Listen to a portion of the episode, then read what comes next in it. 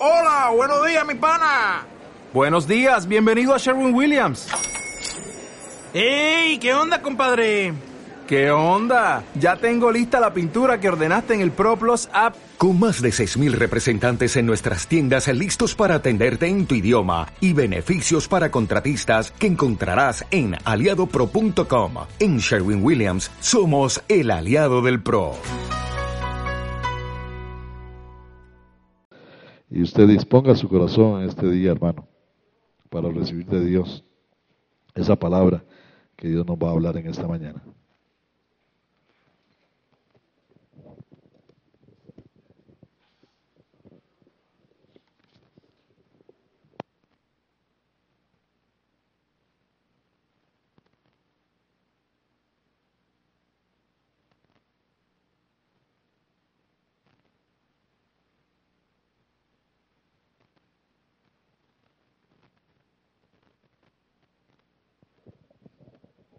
Buenos días a todos. ¿Qué le parece si se pone de pie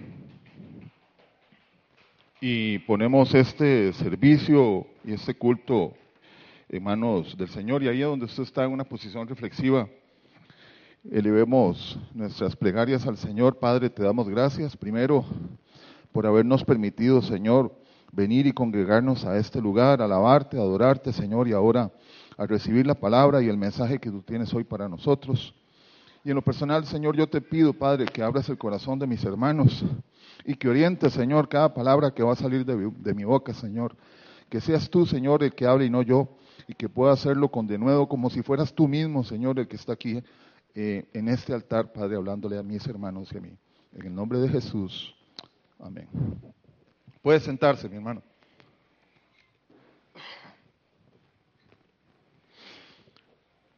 La palabra que Dios trae hoy a este lugar em, me la puso el Señor hace ya algunas semanas. Y he venido reflexionando y, y, en realidad estudiando, dedicándole horas, varias horas, ya tengo unas cuatro sesiones de algunas horas, trabajando en este tema y hasta hicimos un pequeño como adelanto, ¿verdad? En la vigilia pasada parte de esa reflexión que he titulado Dios nos dio dos abogados a los cristianos. Interesante, ¿verdad? Dios nos dio dos abogados a los cristianos y algunos dirán, ¿y quiénes serán? ¿verdad? Pero bueno, de eso versa la enseñanza y prédica de hoy. Eh, yo le voy a pedir que esté muy atento porque vamos a buscar en el machete. A ver, ¿cuántos trajeron el machete? El machete escrito o electrónico, pero machete al fin. Revisando ayer algunos datos, ¿sabían ustedes que la Biblia es el libro que ha sido traducido a más idiomas en el mundo? Dos mil idiomas aproximadamente. De los siete mil que hoy razonablemente están reconocidos, algunos de ellos ya lenguas muertas. Entonces, imagínense ustedes lo que eso significa. Y hoy en día es tan fácil tener una Biblia. Todos tenemos un celular prácticamente y podemos andar la Biblia en nuestras manos. El tema de hoy tiene que ver, como decía, con que Dios nos ha dado dos abogados a los cristianos. Y como introducción al tema, permítame hablar sobre un, sobre un concepto que está implícito en la Biblia desde los primeros versos eh, en el libro de Génesis, que es el primer libro del Antiguo Testamento y de la Biblia, y de la Biblia en general. Y tiene que ver con el concepto de la libertad. Sí, la libertad. Más bíblicamente se utiliza un concepto como es el libre albedrío. Lo hemos escuchado, libre albedrío. ¿Y qué significa libre albedrío o albedrío y qué relación tiene con la libertad? El libre albedrío, albedrío es una libertad pero es una libertad que tiene cada persona, es decir, es una libertad individual, pero que requiere una reflexión, una elección consciente. ¿Sí? Cuando Dios pone al hombre en el Edén, le da libre albedrío, es decir, la libertad de que reflexione o de que tome decisiones reflexionadas, basadas en una elección consciente.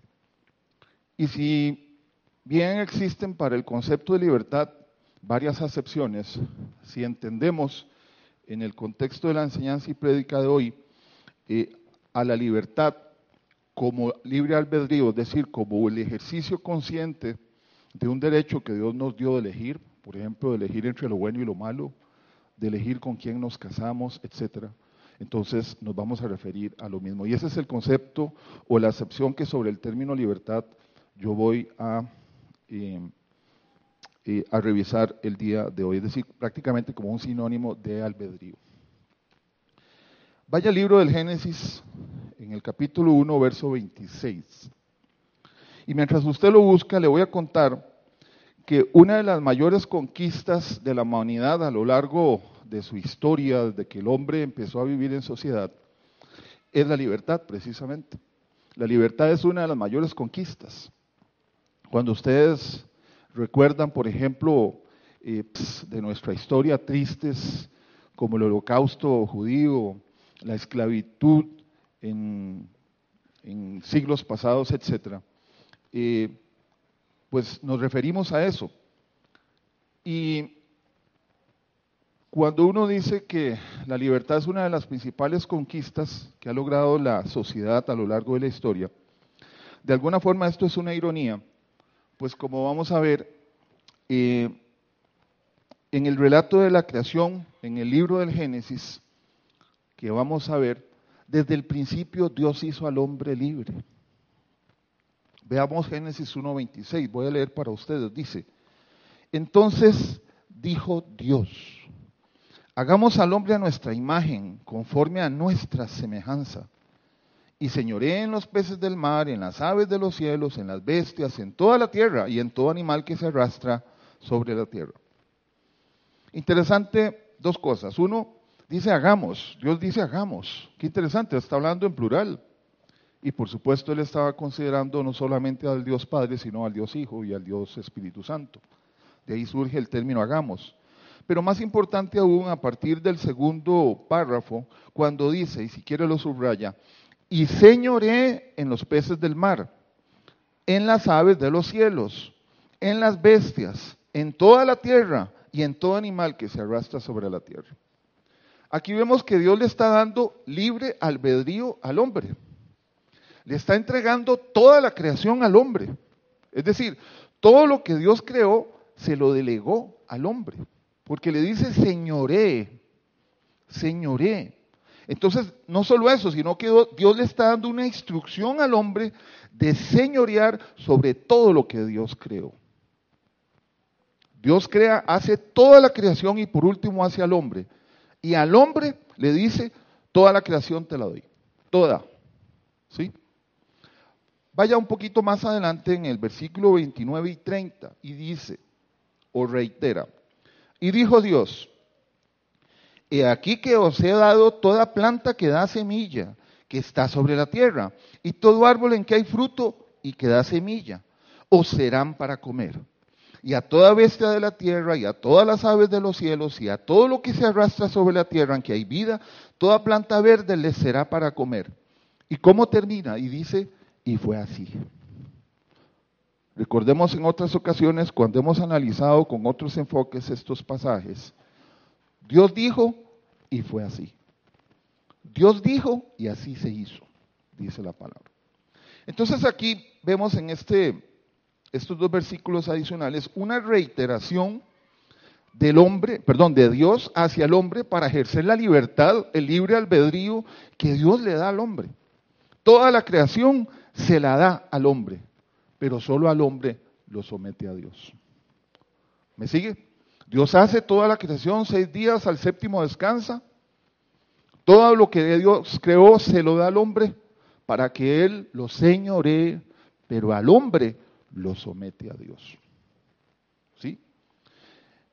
E interesante que durante la creación, la única acción, la única digamos, postulado de ese sometimiento fue una única instrucción. Ya lo vamos a revisar. Vaya al Génesis 2, del 16 al 17. Voy a quitar un poco de cables para no terminar aquí con un accidente. Cuando lo tienen me dicen amén. ¿Lo tienen? Está fácil, ¿verdad? Del huerto podrás comer, mas del árbol de la, de la ciencia del bien y del mal no comerás, porque el día que de él comieres ciertamente morirás. Ven qué interesante, en aquel tiempo no había constitución política. Es decir, no había sociedad, no había normas que regularan eh, la convivencia de los hombres. Ni siquiera había libro del Éxodo Levítico, no había diez mandamientos. Es la creación misma. Dios crea al hombre a su imagen y semejanza.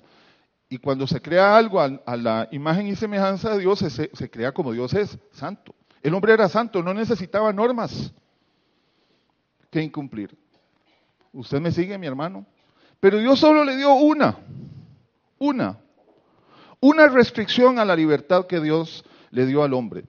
Una que era no comer de un árbol que había en el huerto que se llama de eh, la ciencia del bien y del mal. Y la única restricción que Dios le dio al hombre fue, de ese árbol no comas.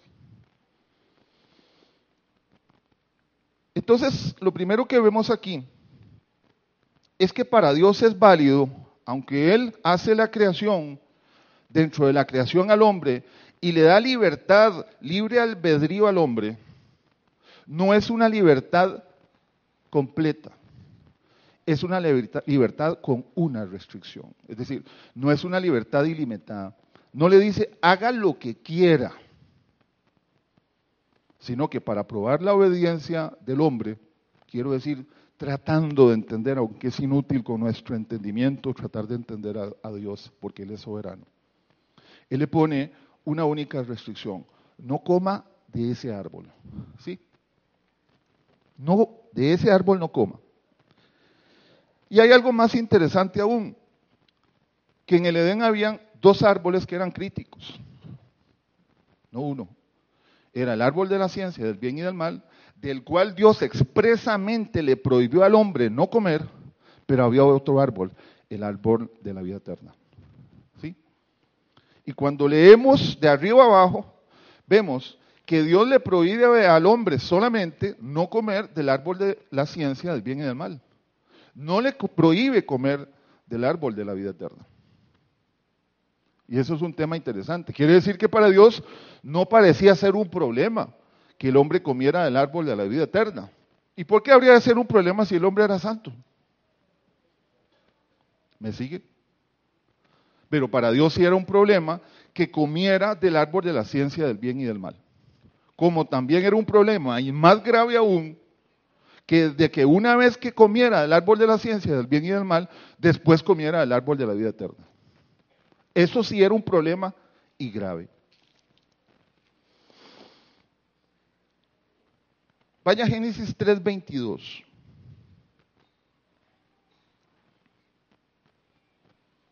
¿Lo tienen?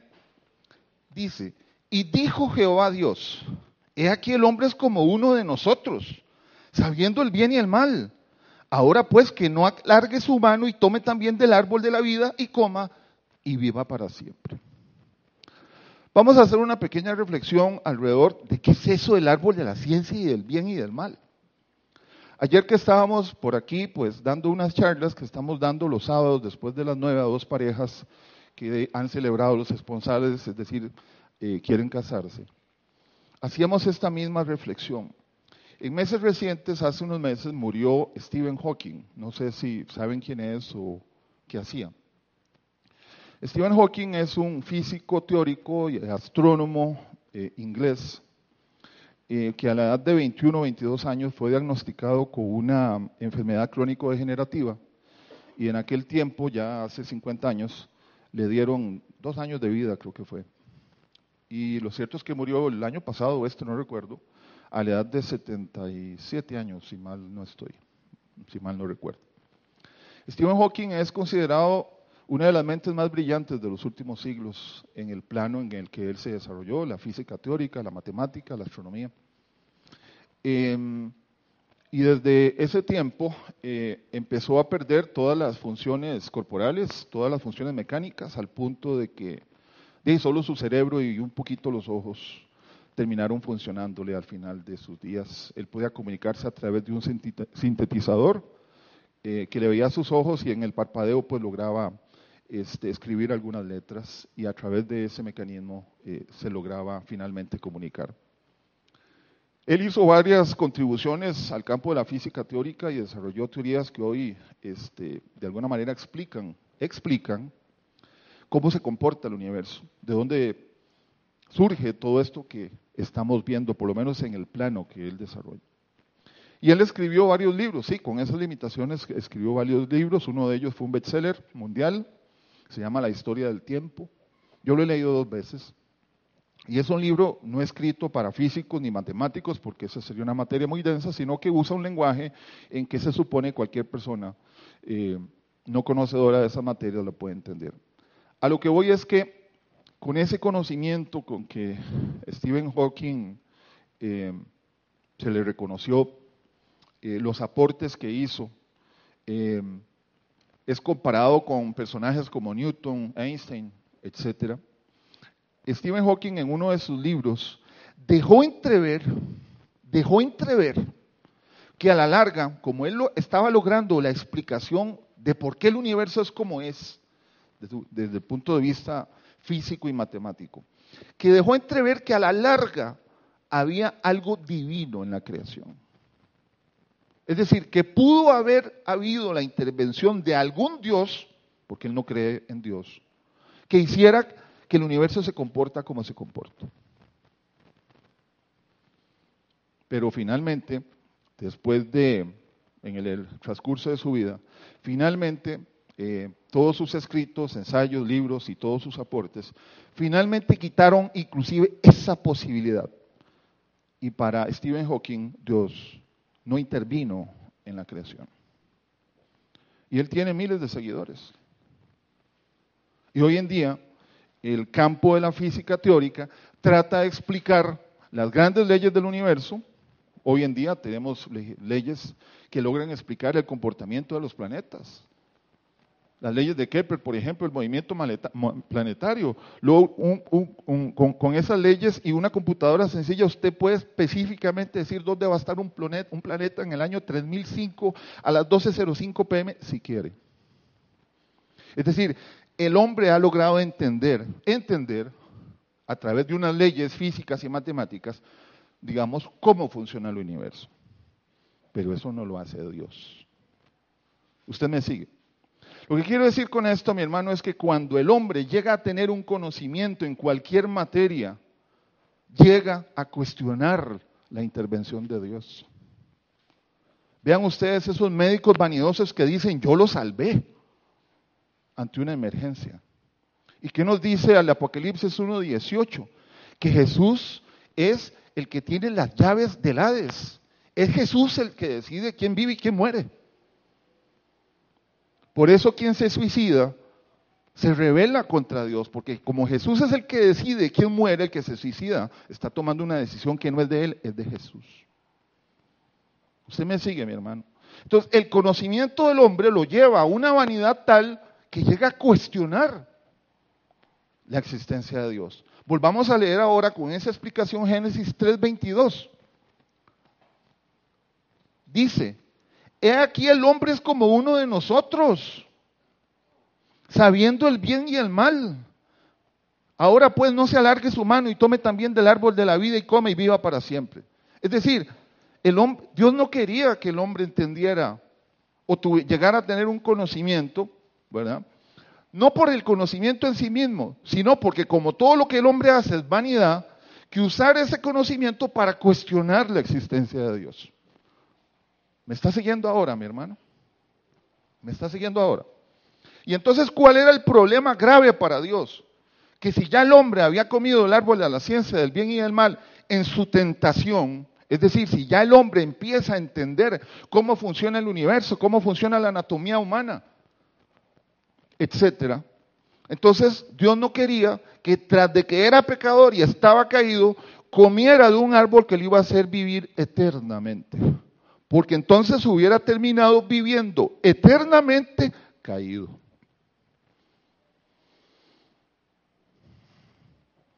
Y Dios, volviendo al punto, creó al hombre a su imagen y semejanza, es decir, santo. Y a pesar de que cayó, Dios sigue anhelando un hombre santo. Dios sigue anhelando que usted, mi hermano, ponga su nombre, vuelva a ser santo. ¿Para qué? Para que alcance la eternidad, pero con vida, no con muerte. Entonces, Dios saca al hombre inmediatamente del Edén para evitar que el hombre caído coma y viva de aquel otro árbol y viva para siempre. Porque la vida eterna, para que nosotros alcancemos la vida eterna, se requieren dos cosas fundamentales. Una es creer en Jesucristo y seguir su camino. Y la otra es morir en Jesucristo. Y si una persona no muere en Jesucristo, no logra alcanzar la vida eterna. Entonces, ¿cómo podría una persona que está caída vivir eternamente caída, obtener la salvación? No podría porque va a vivir eternamente caído, jamás va a morir. ¿Me van siguiendo, mi hermano? Entonces, Dios dispuso evitar que el hombre terminara viviendo eternamente en aquel penoso estado de condición maldita, por lo que entonces podemos concluir que la expulsión del hombre y de su mujer del huerto del Edén fue más bien un acto de misericordia y de amor de parte de Dios. Es decir, Dios pone al hombre ahora en esta tierra, así, esta misma que usted pisó hoy para venir a este púlpito, lo puso ahí y le puso reglas. Y lo puso ahí y le puso reglas para darle una posibilidad al hombre de que vuelva a recuperar la santidad, la salvación y la vida eterna. En la otra condición, en un Edén con vida eterna, eternamente caído, hubiera muerto para siempre, sin posibilidad alguna de ser recuperado. ¿Me sigue mi hermano? Así que a pesar de que el hombre cayó como producto de su obediencia, de su desobediencia, perdón, Dios mantuvo y mantiene su propósito de que el hombre sea restaurado. ¿Sí?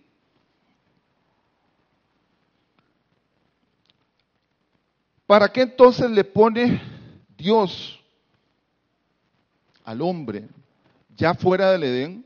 Recordemos, lo saca del Edén. Creo que lo acabamos de leer. Génesis 23, 24 dice, lo tiene, Génesis 23, 24. Dice, y lo sacó Jehová del huerto del Edén para que labrase la tierra de que fue tomado. Echó fuera, perdón, echó pues fuera al hombre y puso al oriente del huerto de Edén querubines y una espada encendida que se revolvía por todos lados para guardar el camino del árbol de la vida. Es decir, Dios dijo, si el hombre cayó, cualquier otro ser de la creación me puede caer. Mejor cierro eso, pongo unos querubines, que son los de más alto rango, este, y cerró aquello. ¿Me sigue mi hermano? Ok. Dios entonces coloca al hombre fuera del Edén en la tierra, pero le pone mandamientos. ¿Sí? Y estatutos. ¿Me sigue? Es decir, el hombre sigue teniendo el libre albedrío sobre toda la creación. Dios no se la quita, porque Dios no se desdice. ¿Sí? Pero le sigue poniendo algunas restricciones al ejercicio de esa libertad que le dio al hombre. ¿Cuáles restricciones? Los mandamientos y los estatutos que Dios establece en el libro de la ley, donde están los mandamientos, los estatutos, las normas de norma, conducta, etc. Recordemos que algunos de esos mandamientos, y como revisamos hace algunos días por acá, que había tres tipos de, de, normas, algunos son de tipo imperativo. Amarás al Señor tu Dios sobre todas las cosas, con toda tu alma, con todo tu corazón y con toda tu mente. Mi hermano, eso es un mandamiento, es un mandato es sí o sí. ¿De acuerdo? Hay otro tipo de normas que son las de carácter prohibitivo, es decir, las que prohíben hacer cosas que a Dios no le gustan. No tomarás el nombre de Jehová tu Dios en vano. A Dios no le gusta que tomen su nombre en vano. ¿Y qué es lo que pasa hoy en día? Todo el mundo, ay hermanito, que Dios te bendiga. Y bendiciones para arriba y bendiciones para abajo. Y usted ve que el testimonio de la gente no es un testimonio sano ni correcto y usan el nombre de Dios para todo, para lavarse la conciencia y para aparentar lo que no es. Porque recordemos aquella máxima que dice que nosotros somos lo que somos, no lo que decimos que somos, ni lo que aparentamos, ni lo que publicamos en Facebook. Porque en Facebook a todo el mundo le va bien, todo el mundo viaja, todo, ¿sí o no? Ponen una foto de la Tour Eiffel. Aquí estoy en Francia y en Italia, dijo una vez, y la Torre, la torre Eiffel detrás. Ni sabía dónde quedaba.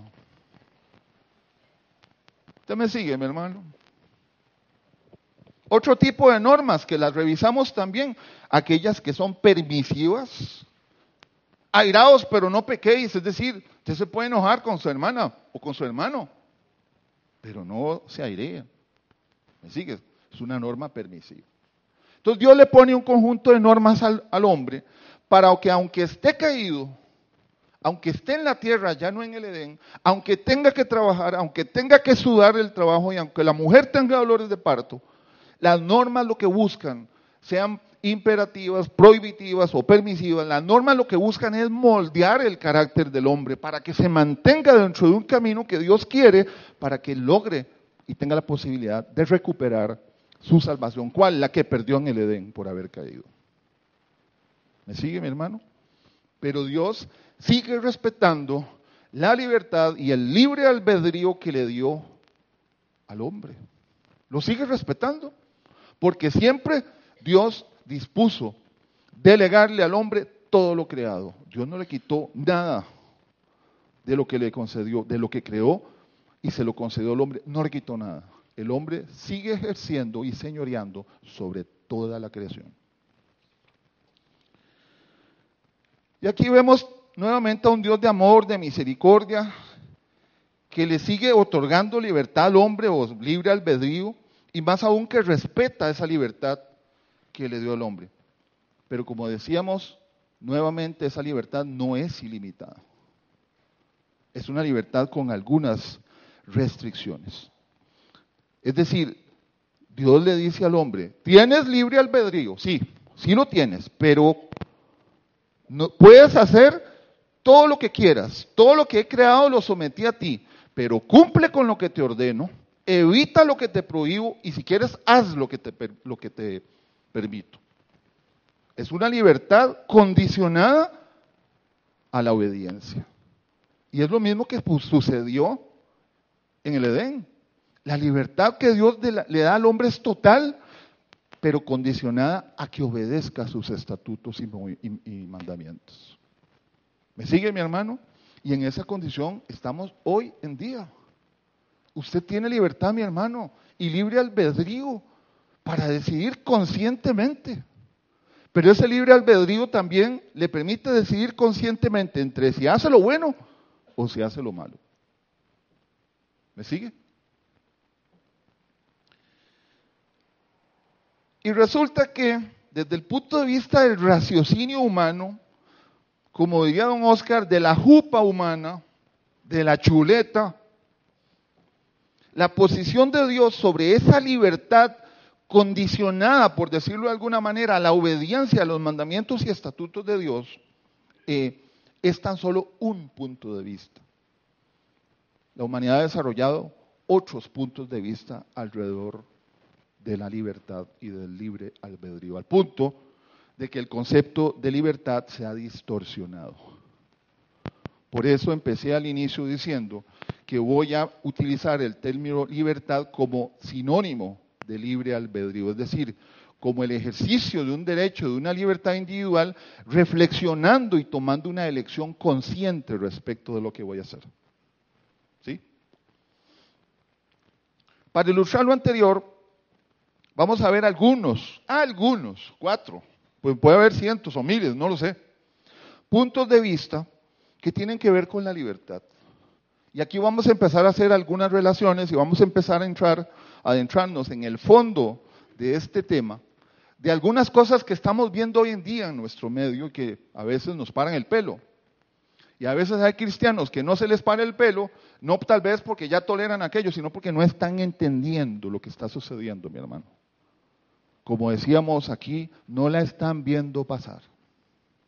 ¿Sí? Veamos algunas. Por ejemplo, hay personas, grupos o movimientos que entienden que la libertad es la completa ausencia de coacción o imposición. Es decir, haga lo que quiera. ¿Sí? Esos son llamados anarquistas.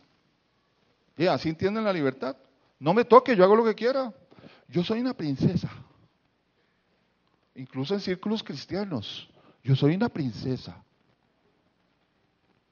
¿Usted me sigue, mi hermano? Yo me acuerdo que estuvimos en una ocasión en un retiro o algo así, no me acuerdo. Y una de las princesas de Oasis de Esperanza dijo eso. Yo soy una princesa. Yo no le sirvo el gallo pinto a los hombres. Se suponía que era una terapia de parejas y demás. Tal vez Oscar y Thais recuerdan. Como ella era una princesa, usted me sigue, mi hermano. Hoy en día las princesas, algunas noviecitas que han tenido mis hijos, son unas princesas que se les sirve de comer y no recogen el plato. Menos lo lavan. Supongo que tampoco se lavan los calzones. ¿Usted me sigue con lo que estoy diciendo, mi hermano? Esas son las princesas. También hay princesos, ¿verdad? No tiene nada que ver con...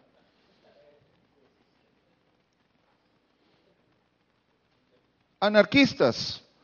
Es mi cuerpo, yo decido. ¿Qué embarazado? Bueno, embarazado, bueno, también hoy, hoy se podría decir embarazado, qué tristeza. Eso es parte del anarquismo. ¿Qué embarazado? No importa, aborto. Es mi cuerpo, es mi decisión. ¿Sí o no? Y suena razonable. Es mi cuerpo, es mi decisión. ¿Y quién le dijo que usted puede decidir sobre la vida de otro? Quiten los rosarios de mis ovarios. ¿Sí o no? Eso es una forma de anarquismo. Ah, pero es una libertad. Y como son princesas, y eso se va posicionando, mi hermano, en la mente de las personas y en la mente de la sociedad. Veamos otros ejemplos. Hablemos de política, libertades políticas y sociales. Algunos, por ejemplo, dicen que las libertades políticas y sociales deben incluir restricciones a la ecología. Entonces, si un país tiene petróleo, no, no hay que, no hay que explotarlo porque la naturaleza. Y si tenemos oro, preferimos que se lo lleven los eh, coligalleros a, tener un desarrollo estructurado e industrializado. ¿Tenemos gas? No, no se puede explotar. ¿Usted me sigue, mi hermano?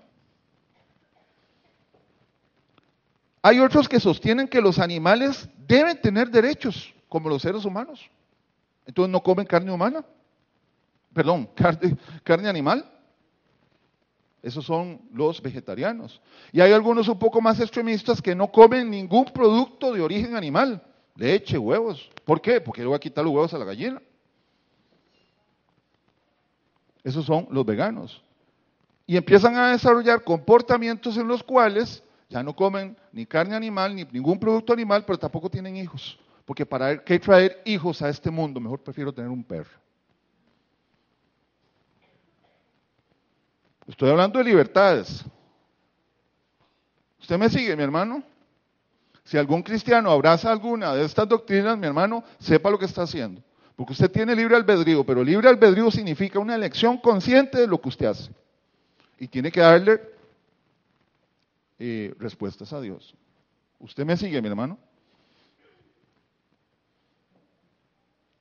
Hay otros que sostienen que todas las acciones humanas está predeterminado. Por lo tanto, la libertad es una ilusión. Los ilusionistas. Y ahí puedo seguir. Si usted se pone a ver, mi hermano, todos estos movimientos y muchos más son una estrategia del enemigo, porque todos son rebelión contra Dios. Todos son rebelión contra Dios. Porque el concepto de la libertad no lo inventó el hombre, lo, inventó Dios. Lo inventó con la creación. Se la dio al hombre y le impuso algunas restricciones. Una nada más antes del hombre caído. Y luego algunas más después de que cayó. Pero la libertad que Dios entiende es una libertad, es un libre albedrío, un ejercicio consciente en el cual tomo la decisión de hacer lo correcto y lo incorrecto. Y el parámetro en lo que yo me debo basar, lo que me dice qué es correcto o qué es incorrecto, no es la ley, no es lo que me enseñaron mis padres o lo que me dice la iglesia católica o las tradiciones, es lo que dice Dios que es correcto y lo que dice Dios que no es correcto. Y si usted se mueve en su vida ajeno o tomando otros parámetros de lo que es correcto o incorrecto, mi hermano, está mal fundamentado y está directo a caer en el abismo. Y de nuevo, estamos ejerciendo la libertad o el libre albedrío, ¿o no? Y Dios respeta eso. Dios respeta nuestra libertad. Vaya primero a Timoteo 4, del 4 a 5. Timoteo está en el Nuevo Testamento, más o menos a la mitad del Nuevo Testamento.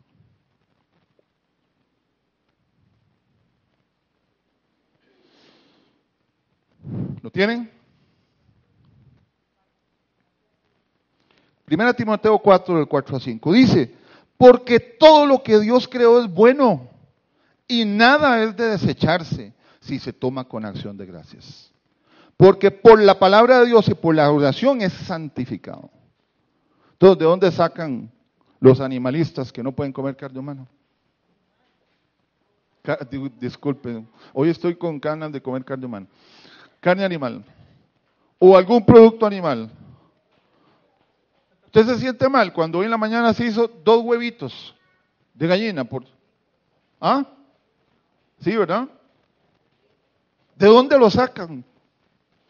De doctrinas que son contrarias a lo que Dios establece. Es decir, doctrinas de demonios, porque si no es de Dios es de demonios, porque no hay un tercer actor. Usted me sigue, mi hermano. Todo es bueno. Lástima que no está Roberto, porque iba a decir unos chicharroncitos con limón son buenos. Pero ahí no está, pero ahí queda grabado.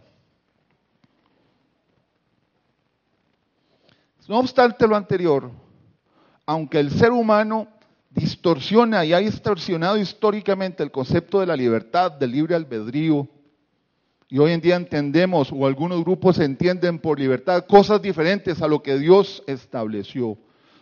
La libertad sigue siendo una de las grandes conquistas del hombre a lo largo de la historia. Irónico porque Dios lo inventó desde el inicio. ¿Sí? La legislación penal común de la mayoría de, las sociedades protege ese concepto, el concepto de la libertad.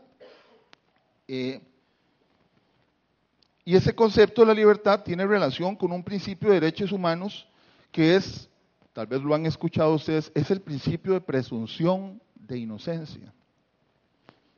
Hay un gran desarrollo teórico, doctrinal de las ciencias sociales y del derecho en particular sobre este tema. Yo no soy abogado, trato de ilustrarme un poquito y trato aquí de hacer un esfuerzo por tratar de ilustrarlo de una manera este, pues que sea correcta y a los efectos de la enseñanza y prédica de hoy. ¿Qué es lo que establece el principio de presunción de inocencia? Primero es un principio jurídico penal, establece la presunción, la inocencia de la persona como regla. En el ejercicio suyo de su libertad aquí en sociedad, mi hermano, usted es inocente de todo delito. Y si lo comete, sigue siendo inocente hasta que se le compruebe que cometió ese delito. Eso es lo que dice. ¿De acuerdo? Desde esa perspectiva, una persona en nuestra sociedad puede haber cometido un delito grave, recientemente el asesinato de Eva, por ejemplo. Una persona puede haber cometido un delito grave y si el sistema judicial no es capaz de reunir la evidencia objetiva y que compruebe que esa persona es culpable, esa persona es inocente. Así de grave. Por ejemplo, desde la perspectiva de los derechos humanos, la presunción de inocencia es una garantía que consagra la Declaración Universal de los Derechos Humanos. Hay otros instrumentos, eh, la Convención Americana de los Derechos Humanos. ¿Qué dicen? Toda persona acusada de delito tiene derecho a que se presuma su inocencia mientras no se pruebe su culpabilidad. ¿Qué dice la Americana de Derechos Humanos? Toda persona inculpada de delito tiene derecho a que se presuma su inocencia mientras no se establezca legalmente su culpabilidad. Ante la ley ante la sociedad, mis hermanos, todos somos inocentes, aunque cometamos delitos. Pero el sistema nos tiene que comprobar que cometimos un delito para podernos penar y restringir la libertad. Por ejemplo, meternos a la cárcel. Hace algunos siglos ya, durante la era medieval, mucho antes de que se desarrollaran todas estas doctrinas, existía lo que se llamaba el sistema inquisitivo. Tal vez el término los lleva a relacionarlo con lo que a continuación voy a decir. El sistema, en el sistema inquisitivo bastaba con que existiera una denuncia contra alguien. Roberto se comió unos chicharrones. Y bastaba que dos testigos dijeran, sí, efectivamente se los comió, para que esa persona fuera culpada y procesada. Y en el sistema inquisitivo, contrario a lo que sucede hoy en día, el tribunal, el juez, era parte del proceso. O sea, el mismo juez acusaba, el mismo juez argumentaba para después tomar el resolución. O sea, él era parte, no era objetivo. Hoy en día los jueces son objetivos. Hay un fiscal que acusa, hay unos abogados que defienden y el juez nada más está este, poniendo atención a ver que, que, cada quien solo aporte hechos, nada de argumentos, hechos. ¿Cuáles fueron los hechos? ¿Cuáles fueron probados? ¿Cuáles no? Y luego emite un por tanto. ¿Sí? Pero en aquel tiempo, en el sistema inquisitivo, el mismo juez acusaba y el mismo juez condenaba. Entonces eran juicios muy espurios. Y el sistema inquisitivo lo adoptó, entre otros muchos, algunas instituciones de la Iglesia Católica, supuestamente para suprimir la herejía. Y en el sistema inquisitivo lo que se buscaba era entonces inculpar a una persona que la iglesia había dicho, que el inquisidor había dicho que había cometido herejía para quemarlo en la hoguera. ¿Cuántos tienen una Biblia Reina Valera 60 o 95? Levántela. ¿Ustedes conocen el origen de esa Biblia? Me tomo un segundo, un segundo muy poquito, un minuto para comentarles. La primera versión de la Biblia Reina Valera la escribió Casiodoro de Reina en 1569. No la escribió, perdón, la tradujo. Fue la primera traducción al español de una Biblia completa. Ya había traducciones al español de porciones, de Nuevos Testamentos, etc. Y como Casiodoro de Reina eh, acuerpó o eh, ¿cómo lo diría? Se afilió al protestantismo, fue considerado un hereje. Y fue buscado para quemarlo. Y él se tuvo que enclaustrar en un convento ahí, no sé dónde, en España, y ahí tradujo la, libra, la Biblia del oso. La Biblia del oso. Es la primera versión de la Biblia reina, que después fue revisada por Casiodoro, no me acuerdo cómo se llamaba, Reina Valera, Valera, Cipriano Valera, y hoy en día usted tiene la Biblia, Reina Valera. Ese fue un mártir. Y quiso la iglesia católica quemarlo porque consideró que era un hereje. ¿Por qué? Por abrazar el protestantismo. Nosotros no hemos vivido tiempos así. ¿Sí? A usted no lo andan persiguiendo para quemarlo porque está en esta iglesia protestante o evangélica. En aquellos tiempos sí. Y vendrán tiempos como esos y tal vez peores. Entonces, uno de los ejemplos clásicos de la aplicación del principio inquisitivo lo desarrolló y lo llevó a la práctica la Iglesia Católica, supuestamente para suprimir la herejía, mi hermano. Oiga. ¿Y sabe cómo se llamaba esa institución? Se llamaba la Santa Inquisición. No es eh, exclusivo de la Iglesia Católica, otros movimientos a lo largo de la historia han hecho eso y cosas peores. Hay otra cara que tiene la moneda de la presunción de inocencia. Se llama la medida precautoria, la medida cautelar. Esta persona que supuestamente asesinó a Eva tiene derechos ante la ley. Sigue siendo inocente hasta que se le pruebe lo contrario. ¿De acuerdo? Pero si la evidencia, eh, si la prueba que hay es como muy fundamentada, es muy evidente, un tribunal, un juez previo, que no es el que está dictaminando sobre si es culpable o no, puede decidir No, vamos a meterlo a la cárcel unos seis meses precautoriamente. ¿Por qué hacen eso? Para evitar que esa persona se pueda fugar, pueda destruir prueba, etc. Así funciona el sistema judicial de la mayoría de los países del mundo.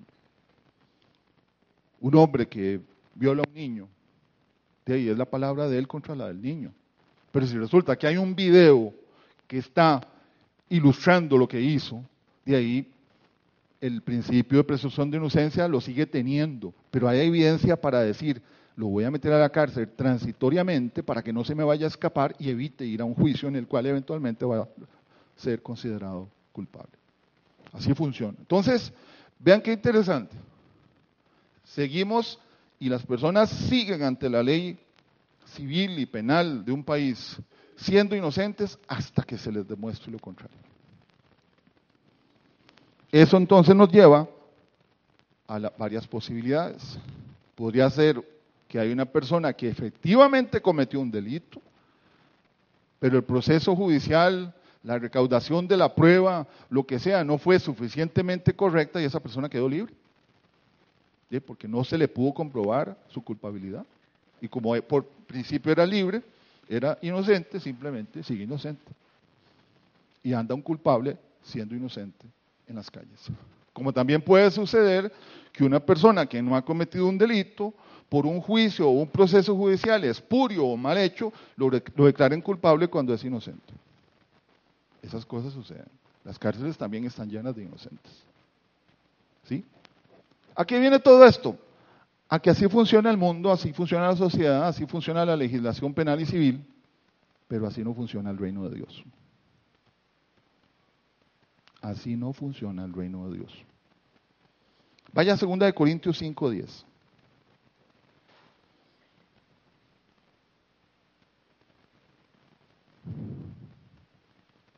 ¿Lo tienen? Segunda de Corintios 5:10. ¿Lo tienen? Dice, porque es necesario que todos nosotros comparezcamos ante el tribunal de Cristo para que cada uno reciba según lo que haya hecho mientras estaba en el cuerpo, sea bueno o malo. También hay un sistema judicial de carácter celestial en el cielo, pero no funciona conforme a los principios del hombre, funciona con base en los principios de Dios. Allá nadie llega siendo inocente y eh, declarado culpable o siendo culpable declarado inocente. Allá no se presume la inocencia de nadie. Allá llegamos siendo culpables de nuestros actos. En nuestro cuerpo, y cuando se refiere a nuestro cuerpo, ve al final que dice, mientras estaba en el cuerpo, es decir, mientras su alma está en el estuche que hoy usted tiene. Vuelvas a ver el estuche. ¿Usted me, me entiende? Vuelvas a ver el estuche. Si no se ven los pies es porque está gordito. Ese es su estuche. Mientras su alma está en ese estuche, está usted en esta tierra. Porque cuando le toque irse, el estuche se queda y su alma se irá a ese tribunal. Usted me sigue, mi hermano. Todos vamos a ser juzgados. No lo digo yo. ¿Quién lo dijo? ¿Qué dice? Es necesario. Incluso dice, es necesario. O sea, es, una necesidad que tenemos de ir ante ese tribunal. No sé si ustedes han estado algún día en un juicio de algo. Le tiemblan a uno las canillas, mi hermano. Es necesario que todos nosotros comparezcamos ante el tribunal de Cristo. Y vea el término que utiliza, tribunal. Y ese término tribunal es una alusión metafórica al lugar en el que el Señor, Dios, se va a sentar a evaluar cada una de las cosas que nosotros hicimos o que dejamos de hacer mientras estuvimos en el estuche, en esta vida.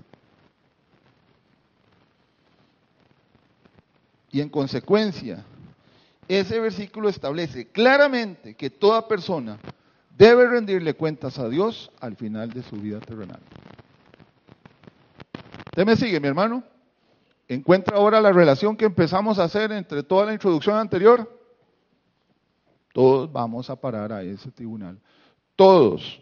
creyentes o no creyentes. No importa si no creo en Dios y que cristiano y que olvide que pandereta.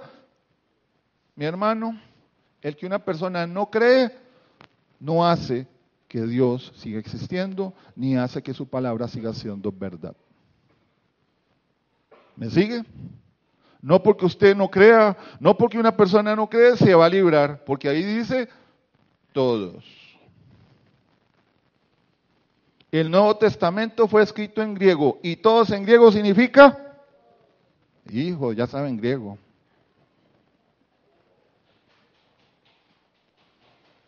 Vaya Romanos 14, 10. Romanos 14, 10.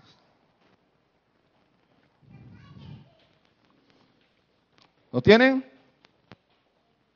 Romanos 14, 10. Pero tú, ¿por qué juzgas a tu hermano? O tú también, ¿por qué menosprecias a tu hermano?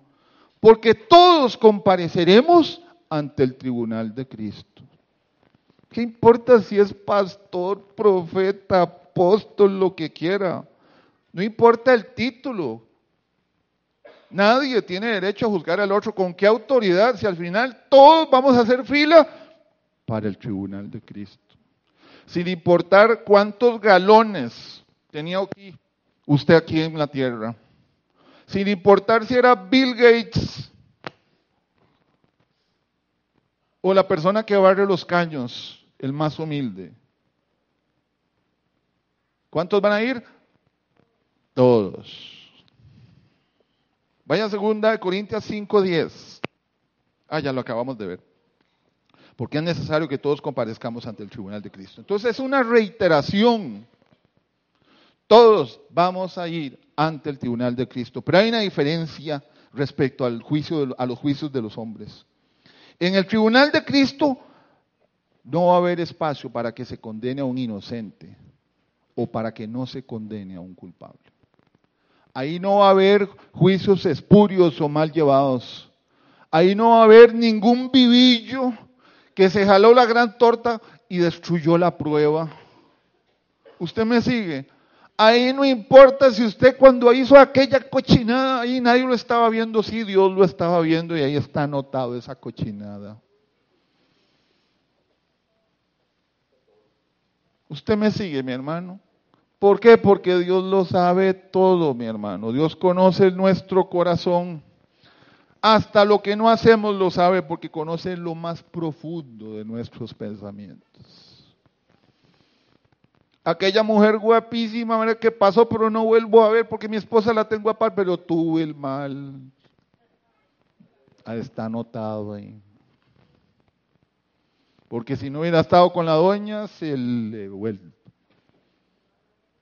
Usted me sigue, mi hermano.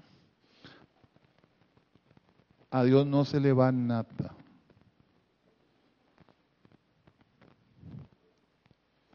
Vaya al Salmo 19, 9.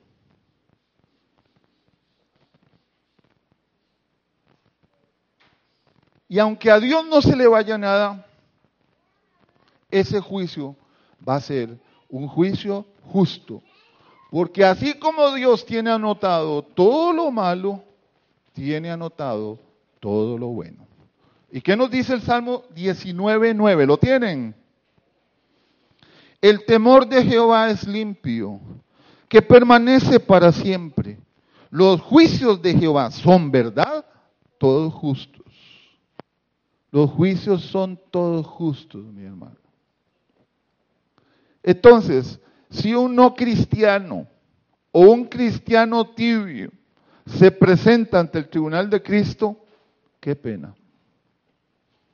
Pero si usted es un cristiano caliente y se presenta ante el tribunal de Cristo, ahí van a estar escritas, ciertamente. Pero por haber creído y por haber seguido y por haber seguido, nacido de nuevo y por haber muerto en Cristo, su condición va a ser diferente. Va a tener un abogado. ¿Me sigue? Ese es el primero. Vaya Apocalipsis 19.2.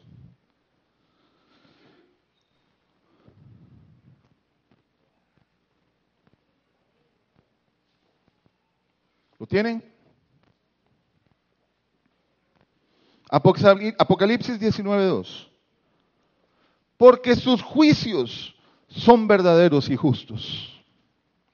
Pues ha juzgado a la gran ramera que ha corrompido la tierra con su fornicación y ha vengado la sangre de sus siervos de la mano de ella. ¿Qué nos dice? Sus juicios son verdaderos. Y estamos hablando del Apocalipsis, de la revelación, es decir, de los últimos tiempos. Estamos hablando del tribunal celestial. ¿Me sigue mi hermano?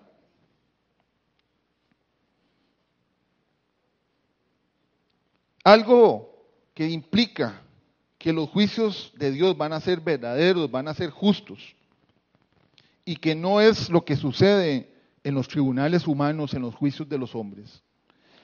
Es que ahí no va a haber inocentes condenados, como tampoco va a haber culpables declarados inocentes, porque van a ser juicios justos.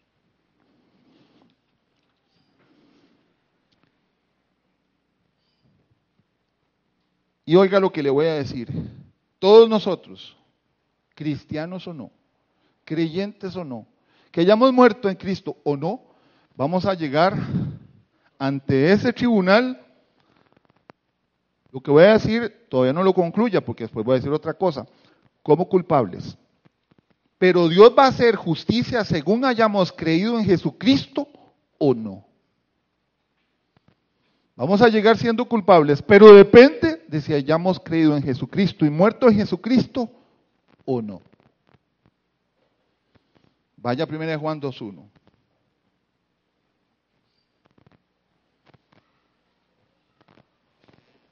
Haciendo un símil, usted tiene un proceso civil o penal, se presenta ante el tribunal aquí de los hombres y usted va sin abogado. El no cristiano, mi hermano, se lo garantizo, llega sin abogado. Pero el cristiano llega con abogado. ¿Qué dice 1 Juan 2.1? Hijitos míos. ¿Se acuerdan de la expresión hijitos? Cuando usted le dice a sus chiquitos, mi hijito, es, es algo como de cariño. Hijitos. Vea, Taisita, Oscarín, Manuelito, le dice Dios, Manuelito. Norita, Así nos, es, amor. ¿Verdad? ¿Verdad, Marita? Angisita allá.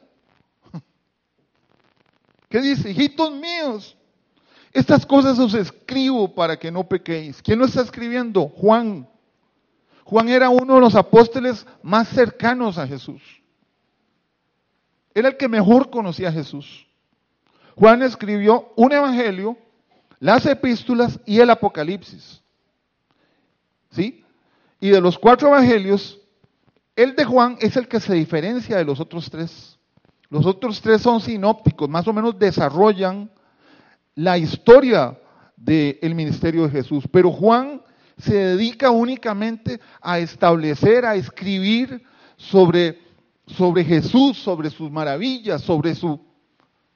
¿Me siguen? Entonces Juan era el que más conocía a Jesús probablemente. Y vea, lo dice Juan y, se lo está, y lo está diciendo por inspiración de Dios. Cuando usted lee el Apocalipsis, ¿qué es lo que primero lee? Que Juan fue inspirado por Dios a través de Jesús.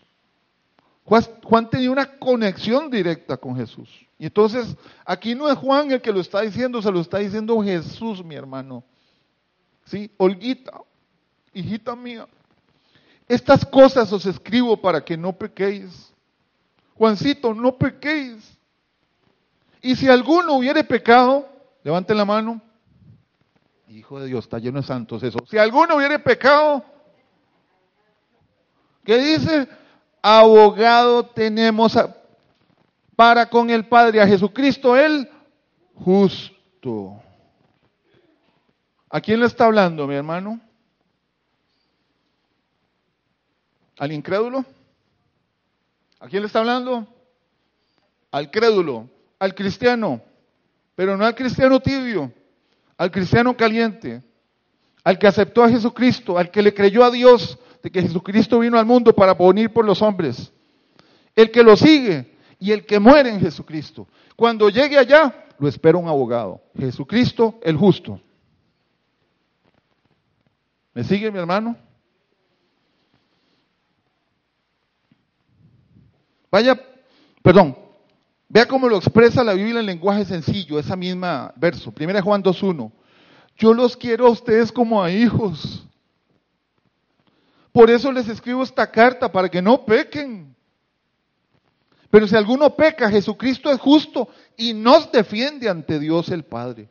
Nos defiende. ¿Qué es lo que hace un abogado? Nos defiende.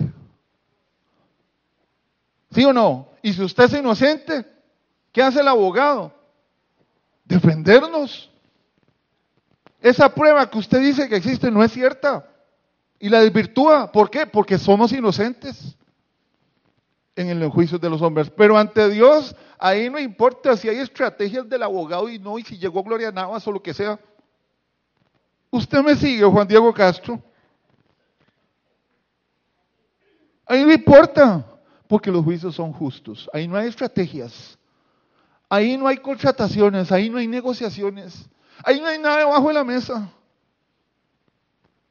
Sus juicios son justos. Les cuento que el término abogado que aparece ahí en primera de Juan 2.1, si ustedes tienen Reina Valera 60 o 95 va a decir abogado. En otras expresiones puede ser defensor o que defiende. ¿Sí? Pero la definición es abogado. Viene del griego parácletos. Parácletos. Yo no tengo ningún problema con el griego, no entiendo nada. Pero parácletos significa consolador, intercesor, abogado. Acuérdese de esto, parácletos. Ese término pasó al latín y del latín al español. Hoy en día perfectamente es aceptado que usted se refiera a un abogado como aquí está mi parácleto o mi paraclito. Paracleto. Aquí está mi paracleto. Resulta que el abogado no sabía y ¿por qué, por qué me ofendes? Paracleto o paraclito.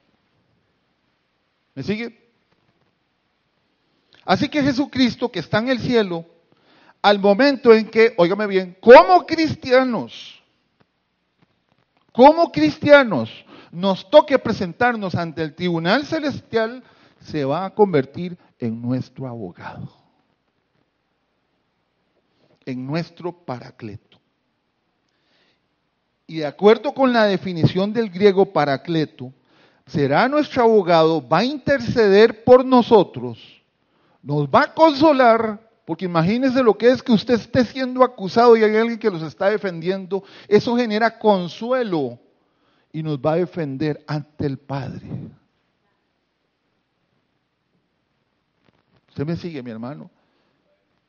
Váyase imaginando por la que tenemos que pasar, mi hermano.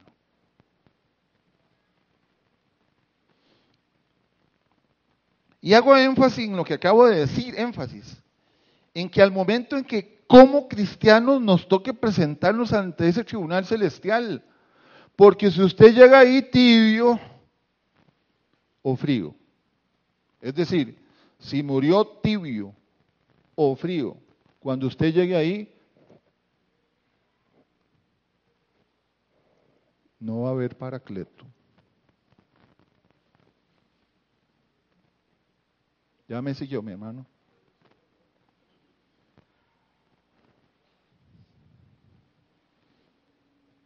Vaya Mateo 10:33.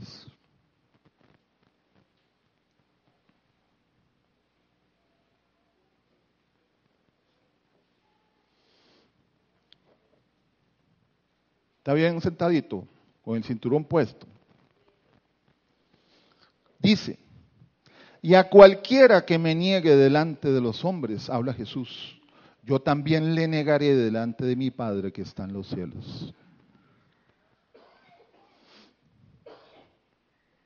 ¿Va a tener abogado?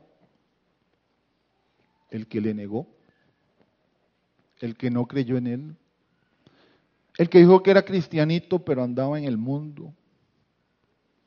Le pregunto, ¿Me va siguiendo, mi hermano? Vaya Mateo 7:21. O sea, el frío, listo. Siga abogado. Pero vaya Mateo 7:21, ¿lo tiene? No todo el que me dice Señor, Señor entrará en el reino de los cielos, sino el que hace la voluntad de mi Padre que está en los cielos. Mientras usted está en el, estuche, Señor, Señor por arriba y Señor, Señor por abajo, y usted anda en otros. No es porque le diga Señor, Señor. No es porque haga grandes obras. No es porque se ponga un crucifijo de 22 quilates en el pecho. No es porque encienda 100 velitas diarias. Es porque le crea a Jesús y porque le obedezca. Aunque en el camino meta la pata, pero siete veces cae el justo y se vuelve a levantar. Y las misericordias son nuevas cada día. O sea, Dios renueva su amor y su misericordia todos los días para aunque usted sea un tortero, pero si está tratando de seguir el camino, Dios lo sigue restaurando todos los días. Vaya Juan 1, del 12 al 13.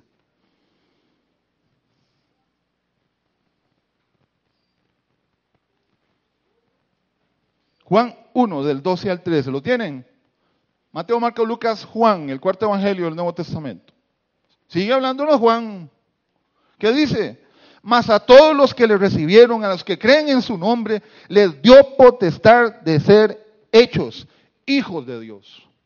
Los cuales no son engendrados de sangre, ni de voluntad de carne, ni de voluntad de varón, sino de Dios. Es decir, los que nacieron de nuevo en el Espíritu aunque era el mismo estuche, pero ahora ese estuche no le sirve al mundo, le sirve a Dios. ¿Me va siguiendo, mi hermano? Y es el mismo estuche, la misma chuleta, como dice don Oscar, sin vergüenza y todo lo que quiera, pero ahora usted es diferente. Nació de nuevo y tiene el Espíritu Santo que está con él, con usted. Vaya Mateo 10:40.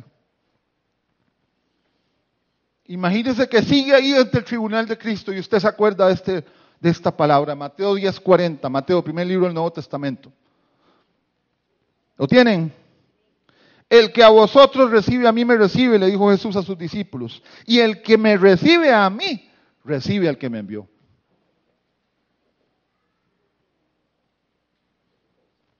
Entonces, cuando usted se presente ante el tribunal celestial, ahí va a estar anotado este recibió a Jesucristo. Y el Padre va a decir, me recibió a mí. ¿Sí o no? ¿Lo digo yo? No, hombre, yo no soy nadie. ¿Quién lo dice? ¿Quién lo dice?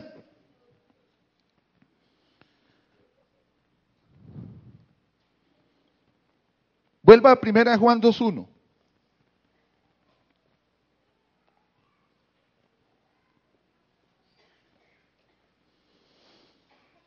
¿Lo tiene?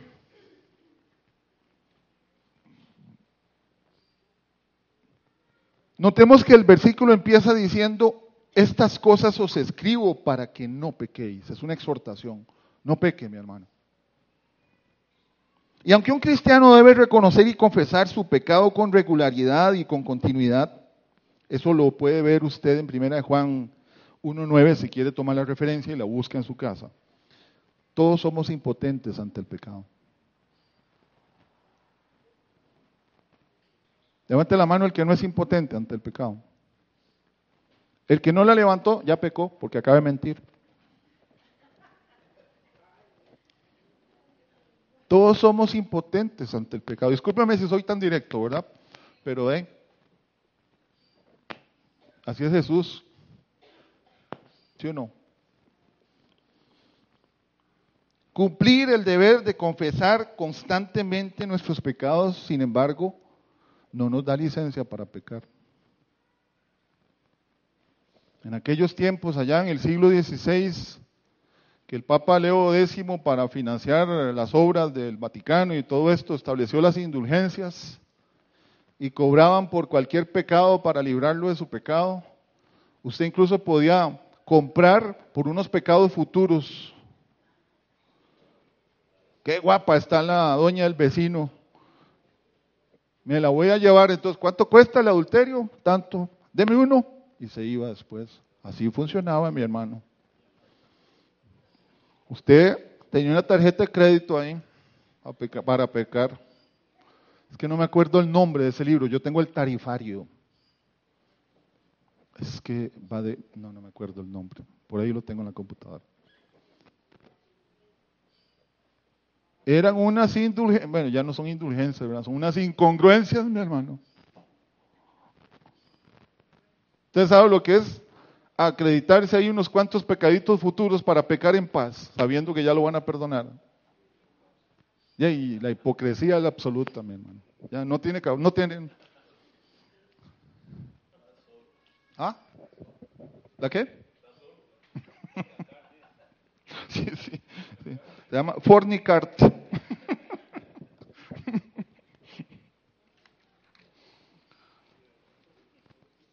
Juan 14, 16.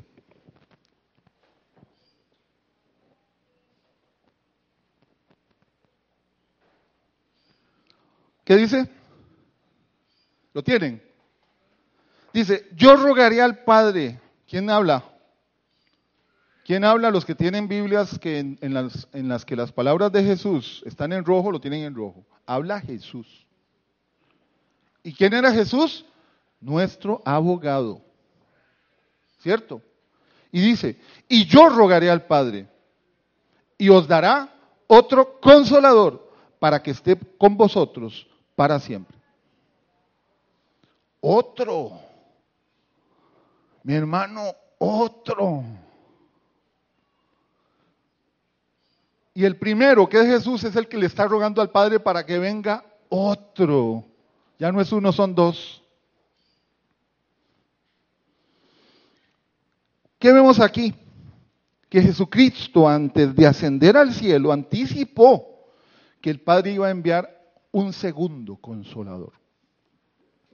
Porque dice otro consolador. ¿Sí? Ese consolador es el Espíritu Santo. El Espíritu Santo. Pero para que acompañe a quienes? A todos. A los corruptos. A los incrédulos. A los creyentes. Y de los creyentes a los calientes, porque a los tibios los vomita, dice el Apocalipsis. ¿Me sigue? Entonces esto plantea que Jesucristo, que, no es nuestro, que es nuestro abogado, deja la tierra, asciende al cielo y está ahí sentado a la diestra del Padre. ¿Qué significa diestra? Diestra, diestra y siniestra, derecha e izquierda. Él está sentado a la derecha del Padre. Es la mano derecha de Dios. ¿La vio pasar, mi hermano? ¿Sí? Pero el Padre, aunque Jesucristo ya está en el cielo, en su diestra envió al Espíritu Santo para que no estuviéramos solos. ¿Quiénes?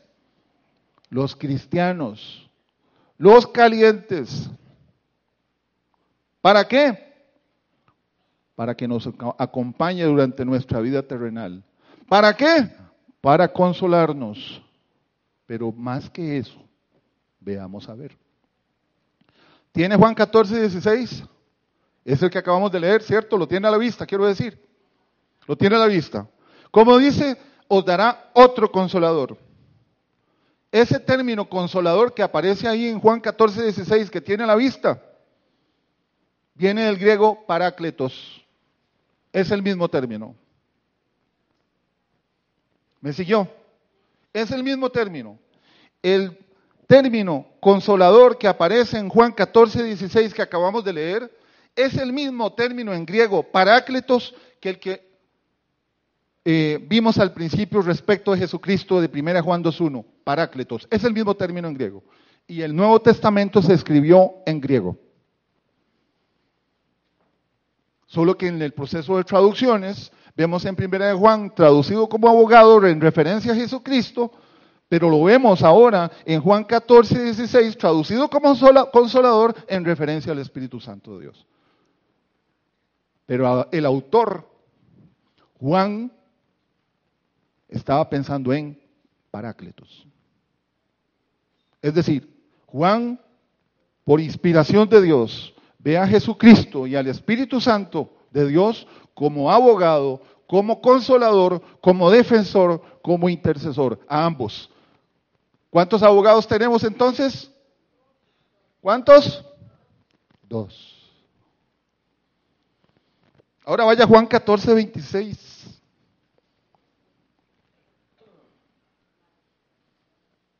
¿Lo tiene? Está fácil, ¿verdad? Está unos cuantos versículos adelante. Dice, mas el consolador, el Espíritu Santo, ahí nos lo dice.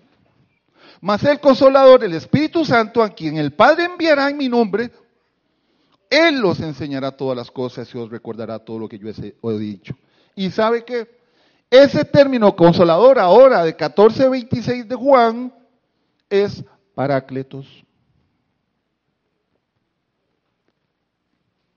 Vaya ahora a Juan 15.26, un capítulo adelante. ¿Lo tiene? ¿Qué nos dice? Pero cuando venga el consolador, a quien yo os enviaré del Padre, quien habla Jesús. Por lo tanto, ¿cuál es ese consolador? El Espíritu Santo. ¿Cómo sigue? El Espíritu de verdad nos lo confirma, el cual procede del Padre, él dará testimonio de mí. Y ese, pero cuando venga el consolador, ese término, adivine qué, viene del griego parácletos. Ahora vaya Juan 16, 7, un capítulo más adelante. Sigue hablando Jesús. ¿Lo tienen? Pero yo os digo la verdad, os conviene que yo me vaya, Jesús, porque si no me fuera, el consolador no vendrá a vosotros, mas si me fuere os lo enviaré. Y ahí viene que ese, pero yo os digo la verdad, os conviene que me vaya, porque si no, no me fuera el consolador, ese consolador que aparece ahora en Juan 16, 7, que tiene la vista, viene del griego parácletos. Y el término parácletos en el Nuevo Testamento, en griego y en general en toda la Biblia, Antiguo Testamento fue escrito en hebreo y arameo, el Nuevo Testamento en griego, en toda la Biblia solo aparece cinco veces parácletos, las que acabamos de leer. Todas escritas por Juan cuatro en el Evangelio de Juan y una en la primera epístola de Juan. Las primeras cuatro en referencia al Espíritu Santo, Parácletos. Y primera de Juan, la epístola en referencia a Jesucristo, Parácletos. Usted me está siguiendo, mi hermano. Juan veía por inspiración de Dios a Parácletos, tanto a Jesucristo como al Espíritu Santo. Así es que tenemos no uno, sino dos abogados, dos defensores, dos intercesores. ¿Cuál es la diferencia? Uno está en la tierra, perdón, uno está en el cielo, Jesucristo, y uno está en la tierra, el Espíritu Santo. Pero ¿quiénes lo tienen? Los creyentes. Los que no creen deambulan por esta vida sin ton ni son, sin camino, sin rumbo. Y cuando no se tiene rumbo, no importa para dónde se va. Así son la mayoría de los no creyentes. Por eso Jesucristo dice, yo soy el camino, la verdad y la vida. Y nadie llega al Padre sino por mí. Paráclitos. Está fuerte, ¿verdad?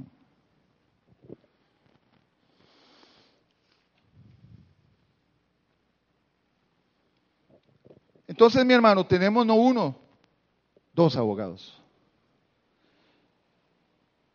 Uno en el cielo, Jesucristo, y otro en la tierra, el Espíritu Santo de Dios. Así que también tenemos dos consoladores. No uno. Uno en el cielo, Jesucristo, y otro en la tierra, el Espíritu Santo de Dios. Y esa es una disposición que Dios Padre estableció, se la inspiró a Juan para que Juan la escribiera y vea lo amoroso y misericordioso que es Dios. Hoy usted la está leyendo. Dios inspiró a Juan para que escribiera en sus términos.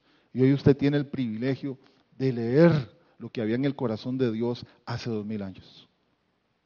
Que le está diciendo, mi hermano, si crees en mí, en mi obra, si mueres en Cristo, aquí estoy.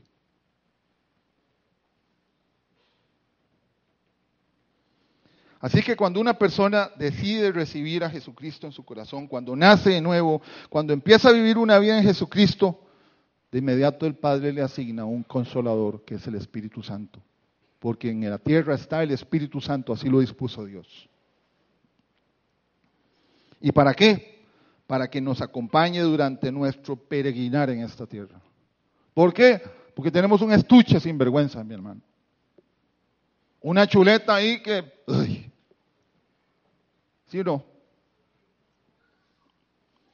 ¿Y qué más? Que si morimos en Jesucristo, al morir en Jesucristo, nos vamos a ir a presentar ante el tribunal celestial. Pero si morimos en Jesucristo, ahí va a estar el otro abogado. ¿Y sabe qué? Va a decir, a ver, Natalia, está pesado el expediente, ¿no? Está pesadito, ¿verdad? Con esos gritos ahí, ¡hey! ¿verdad? ¿La oyeron? Sí, ¿verdad? ¿Y qué va a decir Jesús? Padre, yo doy testimonio de Natalia.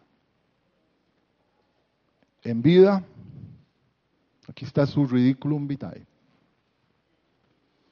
pero creyó en mí, me recibió. No caminó con perfección porque era humana, pero murió, siguió mis pasos y murió en Cristo. Como me reconoció a mí, te reconoció a ti, Padre. Y como me reconoció a mí, su pecado lo pagué yo. Morí por ella. Hoy se presenta ante ti libre de pecado.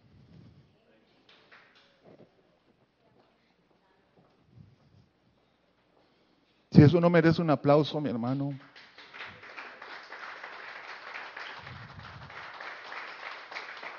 Póngase de pie. Porque si con lo dicho a hoy hay alguien que no cree, mi hermano, ya no sé. Y el mayor acto de amor de parte de Dios del que un cristiano debe estar consciente es haber precisamente entregado a su Hijo Jesucristo, mi hermano. Acordémonos que al pueblo de Dios, Dios le dio un sistema de sacrificios, de sacerdotes, les dijo cómo tenían que celebrar, eh, qué sé yo, los, su alabanza, su adoración, sus sacrificios. Y el pueblo siempre se corrompió, sus sacerdotes siempre se corrompieron, sus ofrendas dejaron de ser olor grato a Dios. Y Dios dijo, sigo manteniendo mi anhelo de que el hombre sea restaurado. Por eso lo saqué del Edén para que no viviera eternamente caído en el Edén si se hubiera comido del otro árbol. Lo puse en la tierra, le puse mandamientos, para que si me sigue, si me obedece, si acepta a mi hijo, si vive como él vivió, aunque meta la pata, se levante y muera en Jesucristo, venga aquí conmigo a residir.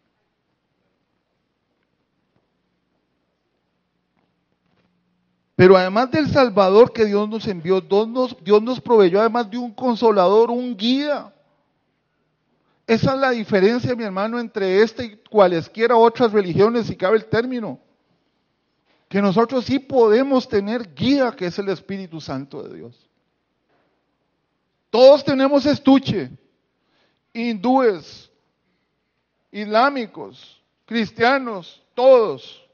Pero solo los cristianos, los tibios, los calientes, tienen consolador y guía, que es el Espíritu Santo de Dios.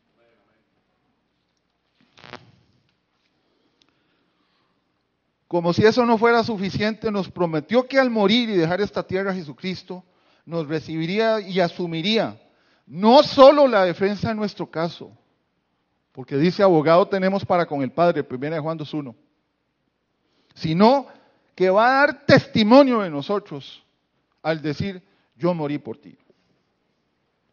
Buenos días, mi hermano.